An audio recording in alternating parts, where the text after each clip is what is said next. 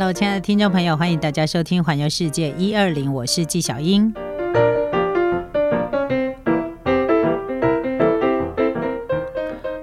很多人都喜欢自助旅行，但是也有很多人是比较喜欢。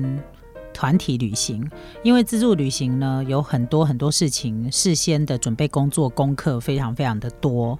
那团体旅行的话，你比较不用那么麻烦，你大概只要选说我想去哪些地方，然后你去找一个适合你的行程，基本上我觉得都不太容易会找到。不适合你的行程，就是你要的几乎都会有，只是说在团体旅行上面呢，有些地方是你很想去，但是有些地方不见得是你想去的哈。那我觉得，呃，对很多朋友来说，他觉得出国旅行就是放松嘛，哈，度假嘛，哈，就是放松压力，所以呃，不想要再花很多的时间，然后去规划交通啊，然后安排住宿啊，安排景点啊这些。那我觉得跟团绝对是一个非常好的一个选择。那当然也有，呃，随着这个因为航班很多，然后再加上呢，现在就是一个世界地球村这样的一个概念，所以嗯，有很多人把搭飞机就像在搭台铁一样，哈，就会觉得。世界各地去哪里都变得很方便。那虽然我们受到疫情影响的关系，没有办法像这个之前在还没有疫情之前这么样的自由，但是我想在经历过了这段时间之后呢，我觉得自由的日子应该也快要来了。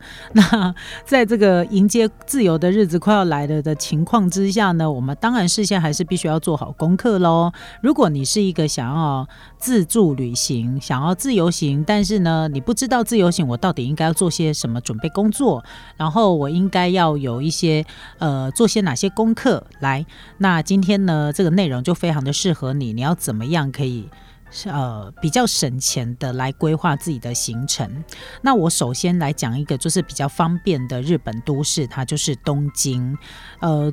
这个东京哦，算是台湾人非常喜欢造访的一个城市，所以呢，每一年排行榜啊，不是第一就是第二，那就是东京。再加上呢，东京离台湾的航程是非常短的，大概三个小时。再加上呢，有非常非常多的一些联航的航线，虽然我不知道。在恢复正常之后呢，联航的航线还剩下多少？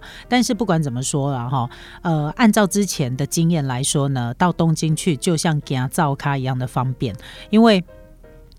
呃，在疫情之前呢，我一年大概也去蛮多次的。然后每次呢，我打卡的时候呢，我脸书上的连友都会说：“哎，你又回家了。”我说：“对，因为我常常讲那是回我的故乡。”然后大家都觉得我好像在给他照咖，赶快哈。的确啦，是真的很像给他照咖。但是如果你是自由行的新手呢，我相信多多少少都会有点怕怕的。那如果你是自己一个人也就算了，如果你还带了朋友，然后或者是带着一家大小出去玩，那其实呃也是东京这个地方也是很。适合，因为东京哦，它对于小孩、老人也是非常的友善啦。但是不管怎么说，一定要做好万全的准备。那这样子的话呢，就可以有一个比较完美一点的行程。所以。呃，要准备这个自由行之前呢，有些地方要特别的注意。首先就是签证的问题。呃，我们知道呢，台湾人到日本去啊，其实是不需要特别的去办签证的嘛，哈。那呃，首先你要先确定自己的护照是不是还在有有效期限之内，因为按照日本政府的规定哦，护照的有效期限必须在六个月以上，它才会让你入境。所以如果你是剩下五个月。四个月、三个月，他就不会让你入境了。所以，如果你想要去日本的话，一定要确保你的护照效期是在六个月以上。那因为台湾的护照的有效使用期限是十年，哈，所以呃，算是也也护照的使用期限也算蛮长的。所以你要出门以前要先了解一下。我有一件事情就还蛮尴尬的，就是我的护照的那个期限，就是我的到期的期限呢，好像就在最近这一两年。所以也就是说，离我下一次如果要去日本的话，我可能就要办一张新的护照了 啊！天哪，好，反正总而言之就是，持台湾护照入境入境日本呢，可以有九十天的免签证哈，所以呃不用特别的去办签证，但是你要知道自己的护照的有效期限一定要在六个月以上，是满六个月以上哦，好，那再来就是日本的电压呢，它是一百 V 的哈，就是。它的电压跟他们的插头跟台湾一样，但是台湾是一百一跟两百二嘛。那东京的话呢，日本的话是一百。那很多人都说其实跟台湾一样，因为台湾虽然是一百一，但是都没有到一百一，所以跟日本人家日本一百 V 就是一百 V。好，所以。呃，台湾的电器带到日本呢，基本上都可以使用。然后，如现在大概会比较多充电的，应该就是像手机啊、相机啊。那手机跟相机的这些充电头的那个豆腐头，大概就都是几乎都是变压器，所以倒是不用太担心。那如果你是不是用那种有变压器的？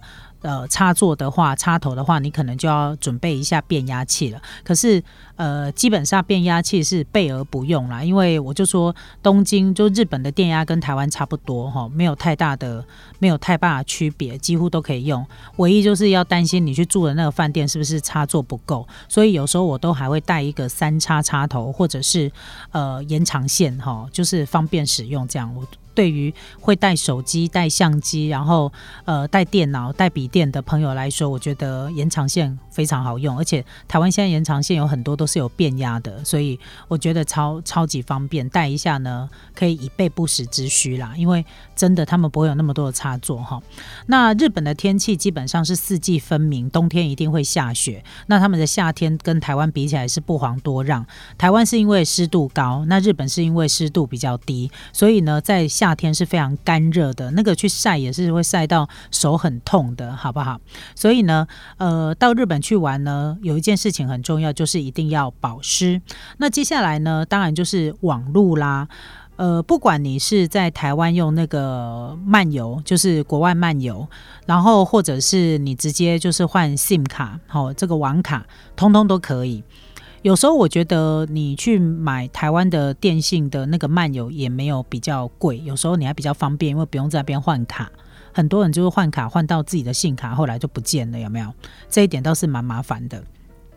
所以，呃，提醒我们的朋友们，就是网络一定要必备啦。因为第一安全，第二呢，你也不用担心迷路。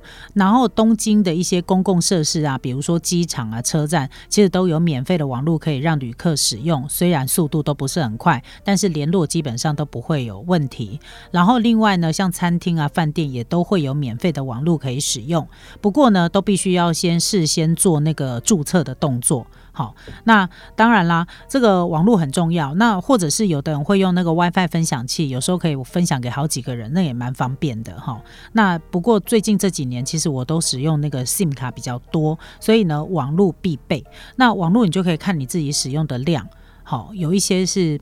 呃，这无线就是吃到饱的网络，那有些是没有吃到饱的网络。如果你不是一个网络重度使用者的话，其实我觉得也不用花大钱去买那个网络吃到饱啦。哈。所以这个大概就是可以看每个人不同的需求。不过有一点我要跟大家提醒，就是你不要听我讲说，哎，我到日本去啊，用那个。用那个台湾的漫游啊，纪晓云说很好用。来，我要跟你讲，我讲美稿在这里，重点在这里。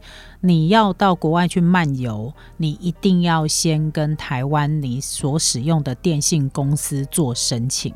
你要告诉他说你要到欧洲的哪个国家，然后或者是你要去日本，那什么时候到什么时候？那他是可以买期间的，就是可能这一段期间他会给你一个在国外的一个。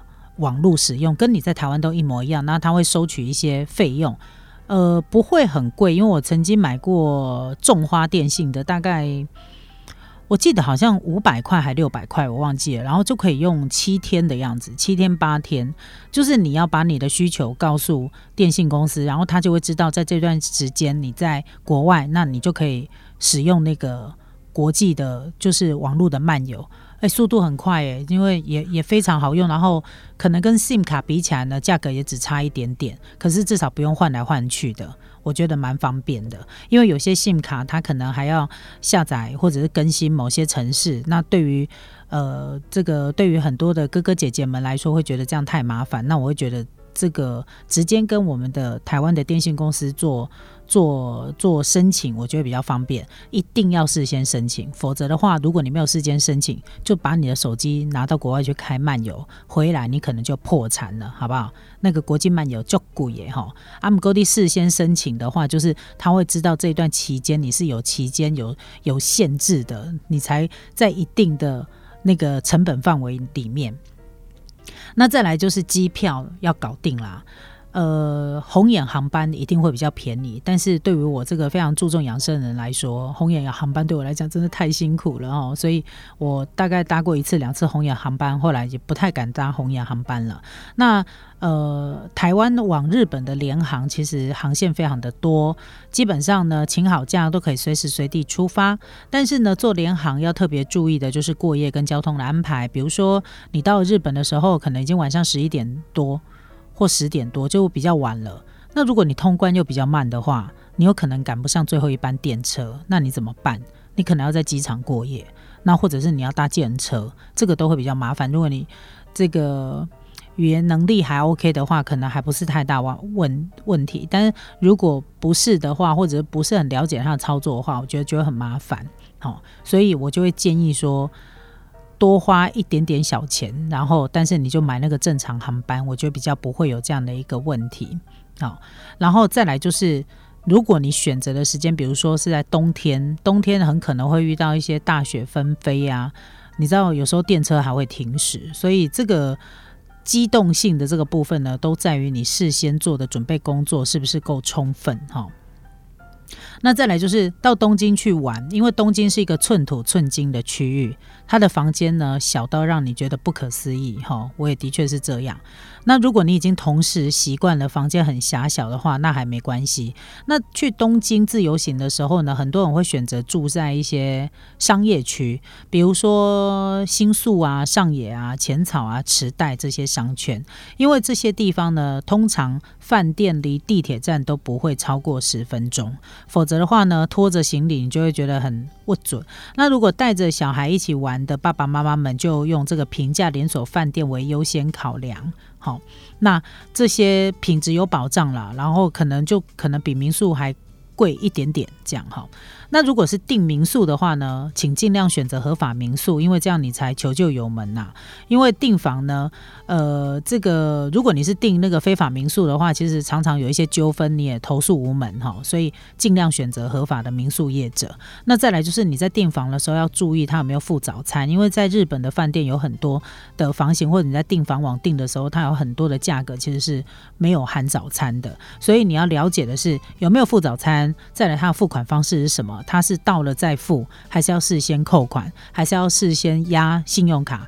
呃，因为各个订房网的条件都不太一样。那再来就是，如果你要退房，你要取消，它的取消政策是什么？要罚多少？或者是呃，它的条件是什么？这个你都要注意一下。那如果你是那种常常在订房网上面比价的人，你更应该要去注意，就是它的取消政策。这样子的话呢，才能够在你事先准备的时候，你才不不容易会遇到纠纷的时候呢，你还自己站不住脚哈。所以这个是很重要的。